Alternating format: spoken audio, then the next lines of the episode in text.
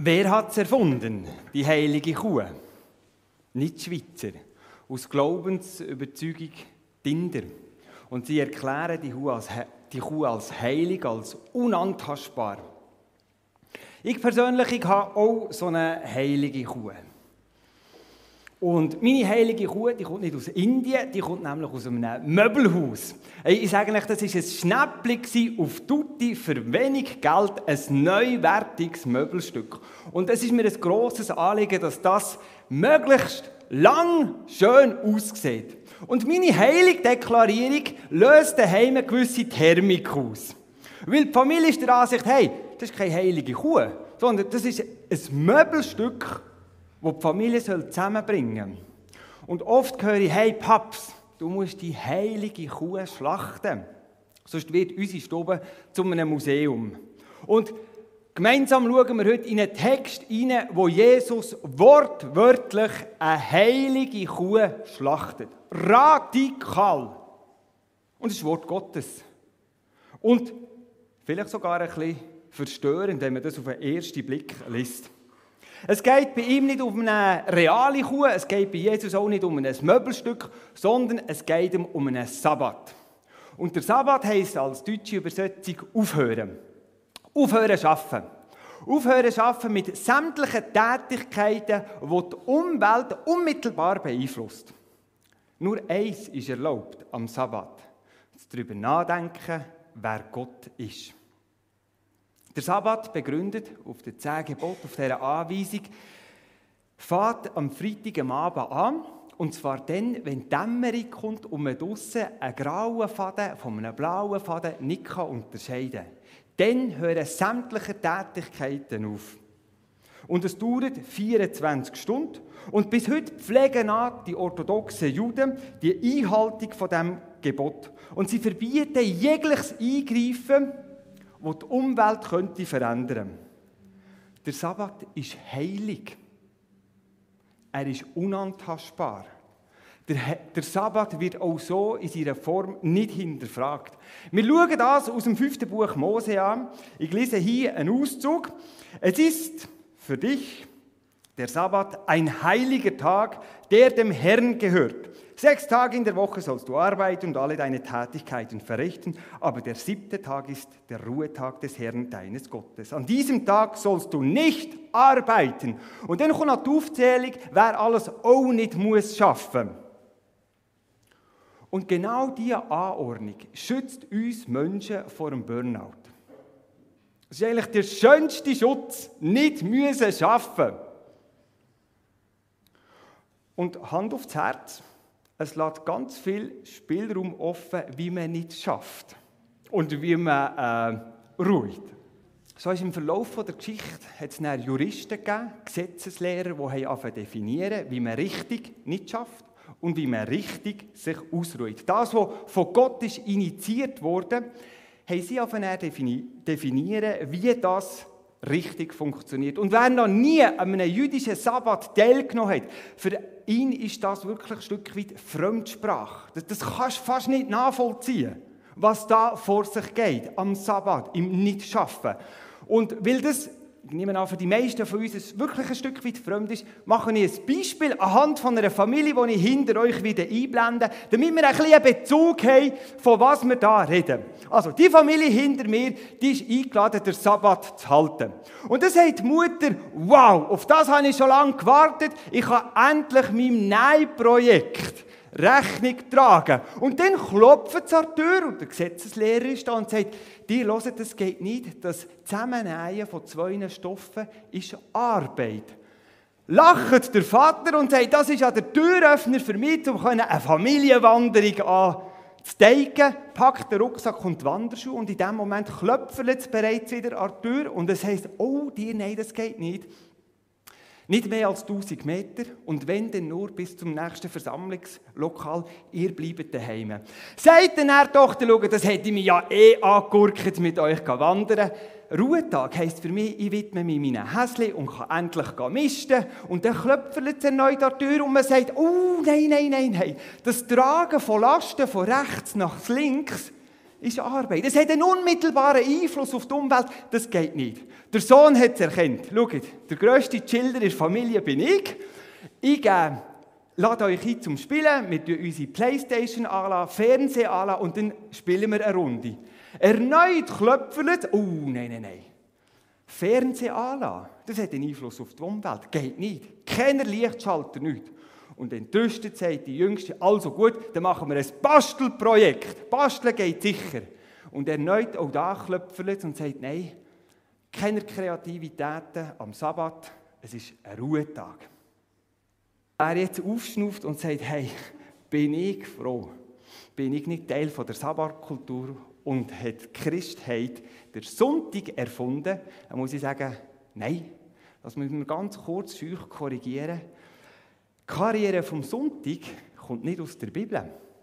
Am 7. März 371 war es der Kaiser Konstantin, der über das ganze römische Reich einfach mal verordnet hat, der Sonntag ist ein Ruhetag. Dass die glaubende Christengemeinde realisiert hat, wie vorteilhaft es ist, ja Gottesdienst am Freitag zu feiern. Mit dem hat wohl der Kaiser nicht gerechnet, aber er hat es toleriert. Und so ist der Sonntag zum Sonntag geworden, wie wir ihn kennen. Wir feiern die Verstehung von Jesus Christus, Sonntag für Sonntag, 52 Mal im Jahr.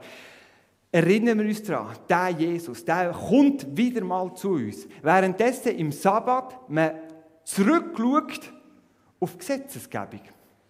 Und genau das ist jetzt bei uns heute der Brennpunkt in diesem Text. Der Sabbat ist heilig, der, der, Sabbat wird nicht hinterfragt, der Sabbat ist reglementiert, der wird verteidigt und da gibt es ein ganzes Gremium, das sich für das einsetzt. Und wer den Sabbat haltet, der gehört dazu. Der ist drin. Es ist, der Sabbat ist eine heilige Kuh. Und das ist uns, wo vielleicht noch nie in einer Sabbatkultur innen sind, wirklich ein Stück weit fremd. Wir tauchen in einen Text ein, wo es zwei grosse Konfliktparteien gibt. Auf der einen Seite Gesetzeslehrer und Pharisäer.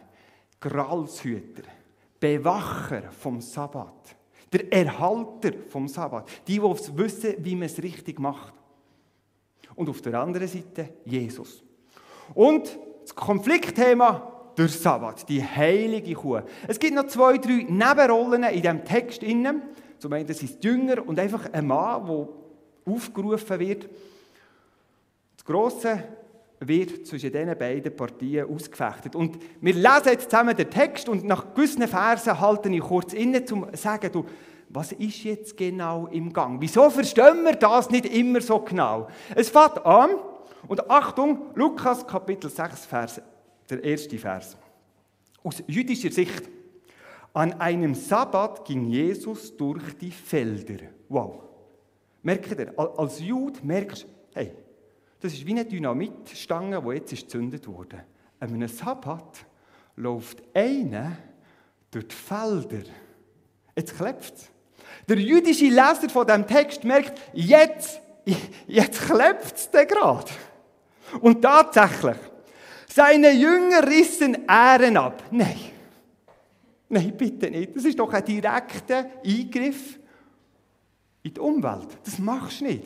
Dann kommt es noch schlimmer. Sie zerrieben sie mit den Händen. Nein, jetzt haben sie noch geschafft. Und dann haben sie noch Körner gegessen.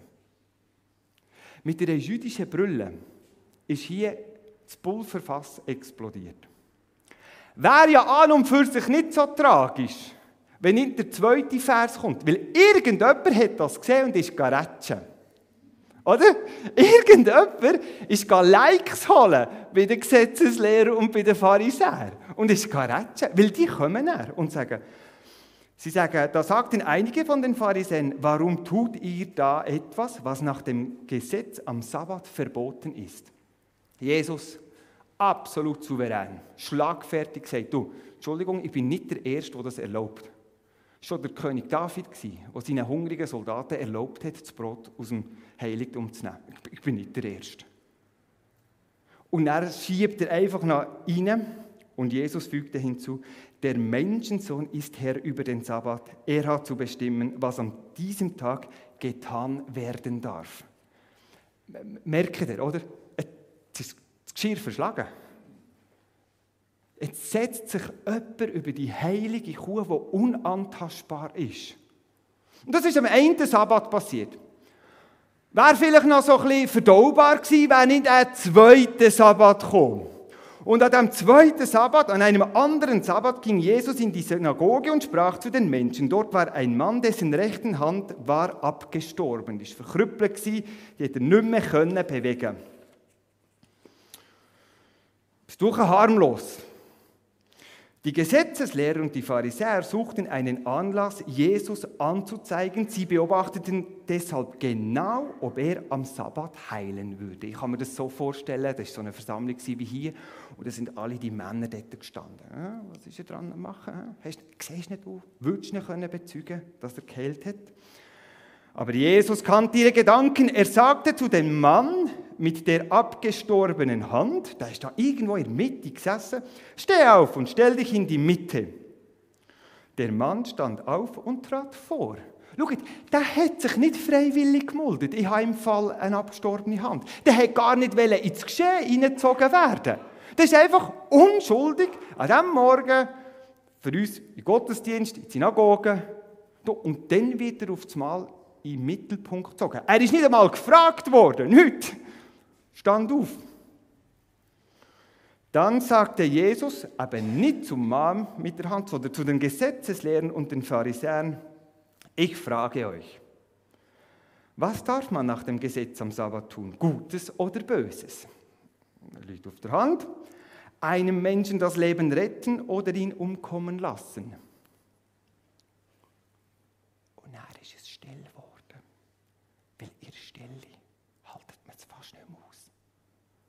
Und er steht, er hat jeden einzelnen von denen angeschaut. Müsst euch das mal vorstellen. Er hat jeden einzelnen von diesen Gesetzeslehrern angeschaut. Ich meine die, ich meine die, ich meine die und ich meine die. Und ich meine auch die.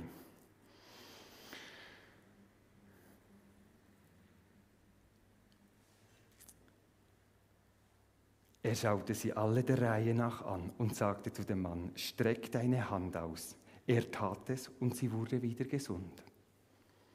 Die Gesetzeslehrer und die Pharisäer packte eine unsinnige Wut und sie berieten miteinander, was sie gegen Jesus unternehmen könnten. Das ist Zündstoff pur. Im nächsten Teil schauen wir noch mal ganz kurz rein, was ist genau passiert. Was hat jetzt Jesus wortwörtlich geschlachtet? Jesus schlachtet die Kuh. Gnadenlos. Er nimmt nicht Rücksicht auf die Pharisäer. Er schaut sie sogar nach. Er hat nicht gesagt, du, oh, wenn ich gewusst hätte, dass sie da sind, hätte ich mich natürlich diplomatischer verhalten. Ja, gar nicht. Er hat jeden Einzel angeschaut und gesagt, jetzt meine ich es zu dir, zu dir, zu dir und zu dir. Ist bewusst initiiert. Er schlachtet den Sabbat. Und im zweiten Teil möchte ich schauen, ja, wo berührt uns der Text? Weil wir sind keine gängigen Sabbatbesucher. Aber wo knüpft der Text an?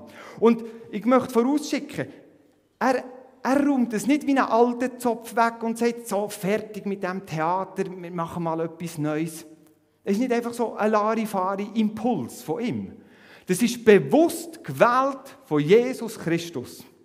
Und er leitet hier mit dieser Handlung ein neues Gewicht, eine neue Gültigkeit. Er sagt, jetzt bin ich Herr über den Sabbat und nicht euer Reglement. Und der Sabbat, sagt er, muss sich dem menschlichen Bedürfnis unterordnen. Wenn ich Herr vom Sabbat bin, dann muss ich das menschliche Bedürfnis unterordnen. In der ersten Geschichte ganz banal. Der Hunger wird mehr gewertet als der Sabbat. Das menschliche Bedürfnis hat mehr Gewicht. Schaut, es kann ja sein, dass, dass er mit seinen Jüngern am Wandern war. Es kann sein, ich tue das gerne so ein vermenschlichen, dass einer jetzt Hypokreit ist beim Wandern. Das, das, das gibt es. Er hat nichts zu essen dabei gehabt. Er hat gesagt, also, dann nimm ein paar Ähren. Ich erlaube dir's. Und dann gehen wir im nächsten Einkaufsläden etwas holen. Versteht ihr, oder? Das ist so, so normal für Jesus. Hast du Hunger? Iss. Iss. Aber Herr, es ist Sabbat. Iss. Die Hunger ist mir wichtiger, dass du die Hunger gestillt bekommst, als dass wir da irgendeine geistliche Atmosphäre aufrechterhalten. Und in der zweiten Episode, da konfrontiert er ja die, die Lehrer. Und ja, es wäre nach jüdischer Tradition erlaubt, sie lebensrettende Sofortmaßnahmen einzuleiten in einer Heilung. Aber schaut, der Mann hat schon am Vortag die Hand gehabt und er hätte es auch am Folgetag gehabt. Der wäre jetzt nicht ab dieser Hand gestorben. Und Jesus sagt, hey, meine Gewichtung ist anders. Diese Not hat vor dem Sabbat Vorrang. Es ist die direkte Ansprache an die Gesetzeslehre, wo er sagt, ihr ehret den Sabbat, ihr dient dem Sabbat, ihr, ihr liebt den Sabbat. Und ich sage euch, ehret Gott, dienet Gott, liebet Gott. Gott hat den Sabbat initiiert. Und ihr verherrlicht den Sabbat statt der, der ihn initiiert hat. Und Gott lieben kannst du nie von nächster Liebe trennen. Es geht nicht. Es gehört immer zusammen. Gott lieben heisst auch meine nächste Liebe. Und man kann es ganz einfach sagen. Gott ehren und Gott lieben heisst, meinem Nächsten, der mir über den Weg läuft, dem zur Seite stehen, nach meinen Möglichkeiten, die ich habe, damit sein Leben sich entfalten kann. Gott lieben, nächste Liebe ausleben, heisst, Leben zur Entfaltung bringen. Mit den Möglichkeiten, die ich habe, sei es mit ein paar Ehre oder allenfalls mit einem Gebet. Und da lässt sich fragen, wo berührt der Text mich? Und jetzt gehe ich mit euch in, in den Ort, wo am meisten Gefühl drin hat, bei Wut. Ja, die einen von uns waren vielleicht schon mal wütig und gell, Wut gibt es immer da, wo eine Grenzüberschreitung stattgefunden hat. Wut kommt immer da, wo einer Grenzen überschritten hat, sich mehr Kompetenzen genommen hat, als ihm zusteht, mehr Raum eingenommen, als ihm zusteht, oder eben nicht gemacht hat, was er hätte sollen und darum eine Grenze überschritten hat. Darum gibt es Wut. Wut zeigt, hey, da ist eine Grenzüberschreitung im Gang. Und ja, die Handlung von Jesus ist für die Pharisäer eine massive Grenzüberschreitung. Sie, sie haben schlichtweg nicht können folgen. Sie haben gesagt, hey, was, das macht man nicht. Das ist eine Grenzüberschreitung. Der, der Sabbat so entehren. Und ein Teil von mir hat wirklich großes Verständnis mit diesen Pharisäern. Ein Teil von mir versteht Jesus nicht immer. Ein Teil von mir versteht Gott nicht immer.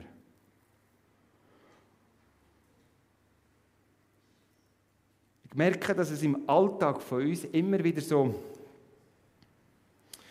so Äußerlichkeiten gibt oder Frömmigkeiten gibt, gewisse Verhaltensformen, wo, wo wir merken, wie man als Christ richtig tut. Die haben wir auch, unsere heiligen Kühe. Ich möchte mal ein paar ins Zentrum hineinbringen und vielleicht gibt es sogar eine ganz nette Kuhherde.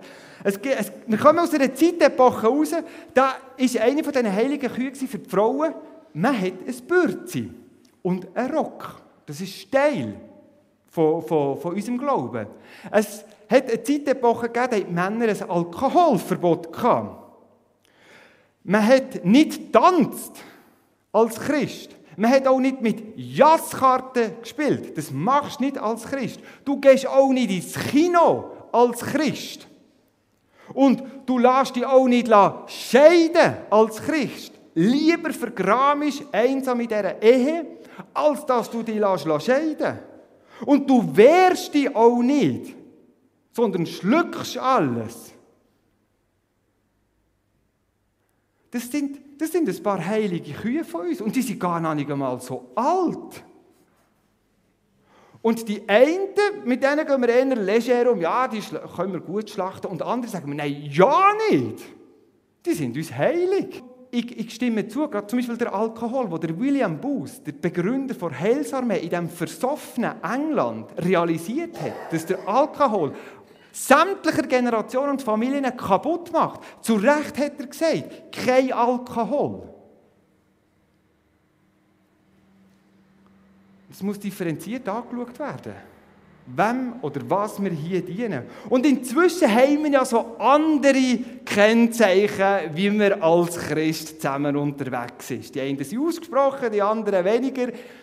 Ähm, äh, sicher ja kein Yoga. Ein guter Christ erkennt, dass er ÖV fährt. Er ist ein Christophener, Christophaner, also kein Fleisch oder wenn dann nur sauberes Fleisch. Du wählst sicher die richtige Partei, die mit den zwei oder drei Buchstaben. An dem erkennst du einen guten, wahren Christ. Er ist ein gängiger Konferenzgänger und er lebt auch nicht im Konkubinat. Und so hat der rauchende, im Konkubinat lebende Mitarbeiter einer Gemeinde oder in einer Kirche wohl der härtere Stand als ein gittiger, patriarchalischer Ehemann, der daheim tyrannisiert. Oder wir, wir haben unsere Kühe, so wie ich mein Sofa daheim habe. Wisst ihr, das ist der Teil von mir, der sich so mit diesen Pharisäern äh, identifizieren kann. Hey, wo, wo führt das her? Hey, wenn auf einmal nicht mehr Gültigkeit hat, wenn auf einmal nicht mehr Wert hat, oder? Ja, wo führt das her? Ins Chaos.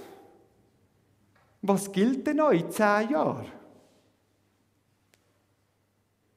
Haben wir uns wahrscheinlich alle verloren. Und, und diese Stimme oder der Zug von der Pharisäer, den habe ich auch in mir. Und sage, hey, äh, das musst du doch schützen. Durch irgendetwas muss doch das sichtbar sein. Und dann sagt Jesus, ja. Ja. Der Johannes nimmt in seinem Evangelium genau diesen Punkt ebenfalls auf und sagt, die Äußerlichkeit, wie, wie euch die Umgebung wahrnimmt, ist, mein Volk wieder an der Liebe erkennt. Es wird nicht an den Normen erkannt oder am, am richtigen Glaubensverständnis oder an der Uniformierung oder an Werten, die sie haben. Da, wo der Einzelne im Nächsten dem Defizit, dem Kummer eine Antwort gibt. Da. Da bin ich. Das wollte ich. Da, wo wir Leben zur Entfaltung bringen mit den Möglichkeiten, die wir haben. Das ist unsere Identität. Gott sagt nie in seinem Wort, dass wir ihn verstehen sollen. Und das ist das, was die Pharisäer angestanden sind. Ich, ich verstehe es nicht. Das ist der, der Punkt, wo sie sehen bleiben stehen.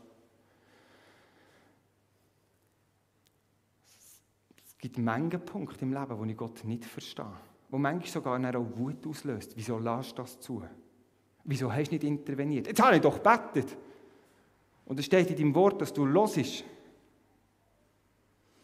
Und wenn ich mich an Samstag vor einer Woche erinnere, an den Austausch mit einem jungen Mann, der sagt, hey, der Gott, der all das auf dieser Welt zulässt, das ist ein schwacher Gott. Und dann sage ich, Herr, ja, ich verstehe manches von dir auch nicht. Menschen können Menschen erklären, aber Menschen können nur schlecht Gott erklären. Und obwohl Gott Mensch geworden ist, bleibt manches einfach nicht verständlich. Ich kann Gott nicht auf Augenhöhe begegnen. Es ist zu hoch. Es übersteigt mein Verstand. Und obendrauf, Gott ist mir nicht Rechenschaft schuldig. Er muss sich nicht erklären, wieso er jetzt Herr über den Sabbat ist. Er ist Sohn Gottes. Punkt. Gott sagt nie in seinem Wort, dass ich ihn muss können verstehen. Er sagt, dass wir ihn lieben sollen. Und Gott lieben heisst immer auch Nächstenliebe. Das, kannst du nicht trennen. Gott lieben heisst mal vielleicht ganz einfach ausgedrückt, ich liebe das, was Gott liebt, weil es er lieb hat. Und Gott hat eine Liebe, dass sich das Leben darf entfalten Und an dem wird man erkennen, dass wir zu seinem Volk gehören. Für, für Jesus ist es viel wichtiger, dass ich einen vollen Bauch habe. Und jetzt meine ich wirklich einen vollen Bauch. Als dass ich eine heilige Kuh füttere. Das ist ihm wichtiger. Es ist ihm wichtiger, dass er, äh, eine verstorbene Hand wieder, wieder gesund wird, dass der kann arbeiten kann, ist ihm wichtiger, dass eine heilige Aura in einem Saal ist. Ist ihm wichtiger.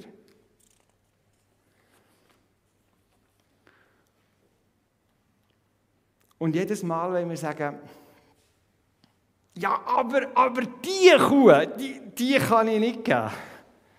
Ist es wahrscheinlich Ausdruck von dem, dass uns die Radikalität von Jesus einfach zu schaffen macht. Weil es messerscharf ist.